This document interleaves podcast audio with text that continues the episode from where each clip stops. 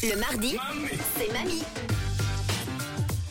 Recette simple et efficace, les mardis. Camille, tu nous emmènes ce matin dans les cuisines du Père Bacco, restaurant italien à Lausanne. Exact, j'ai demandé à Christian, le chef cuisinier, la recette parfaite pour faire son pesto. Le pesto, c'est vrai que c'est la sauce à toujours avoir dans son frigo, mais c'est pas toujours hyper facile à faire, bah, surtout quand on n'a pas les bonnes astuces. Alors on a Christian qui va nous donner tous les tips et surtout les ingrédients indispensables pour la préparation du pesto. Hello Christian Bonjour, bonjour tout le monde. Pour faire le pesto, on va avoir besoin d'abord de deux culs de poule.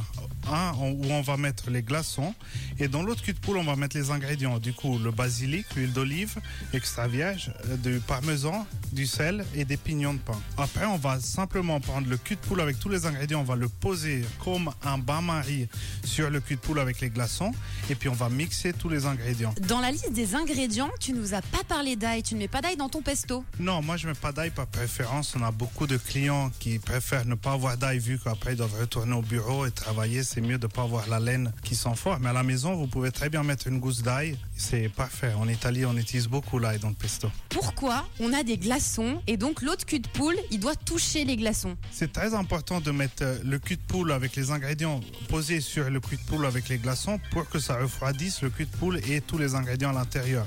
Parce que quand on va mixer les ingrédients, ça va noircir, ça va oxyder avec la chaleur de la lame, ça va oxyder les, les- les feuilles de basilic. Du coup, si on veut du basilic bien vert comme en Italie, il faut refroidir les feuilles.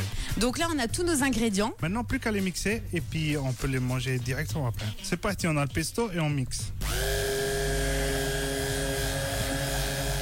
On mixe à peu près combien de temps? Euh, juste vers 30 secondes, une minute maximum. Le moins on mixe, le plus il restera vert. On a notre pesto, il est prêt. Maintenant, comment on fait donc pour l'accompagner avec nos pâtes? Pour l'accompagner avec les pâtes, c'est très simple parce que faudra juste le mélanger en fin cuisson. Il n'y aura pas à faire sauter comme les autres sauces. Sinon, ça va noircir et la chaleur des pâtes va simplement chauffer la sauce pesto et ça va être parfait comme ça. Donc on fait ça en dehors du feu, dans son assiette, on met son pesto et on mélange. Exactement. Vous pouvez le faire à la poêle ou dans l'assiette. Moi, je fais à la poêle dans un restaurant, mais sinon à la maison, vous pouvez mettre directement sur l'assiette. Merci beaucoup Chris pour tous ces bons conseils. Merci et bon appétit. Oui, bon appétit à tous et n'oubliez pas, on ne fait pas chauffer son pesto. Vous attendez bien la fin de cuisson de vos pâtes, vous rajoutez un tout petit peu de pesto et plus qu'à se régaler. Good morning. Bonjour la Suisse romande.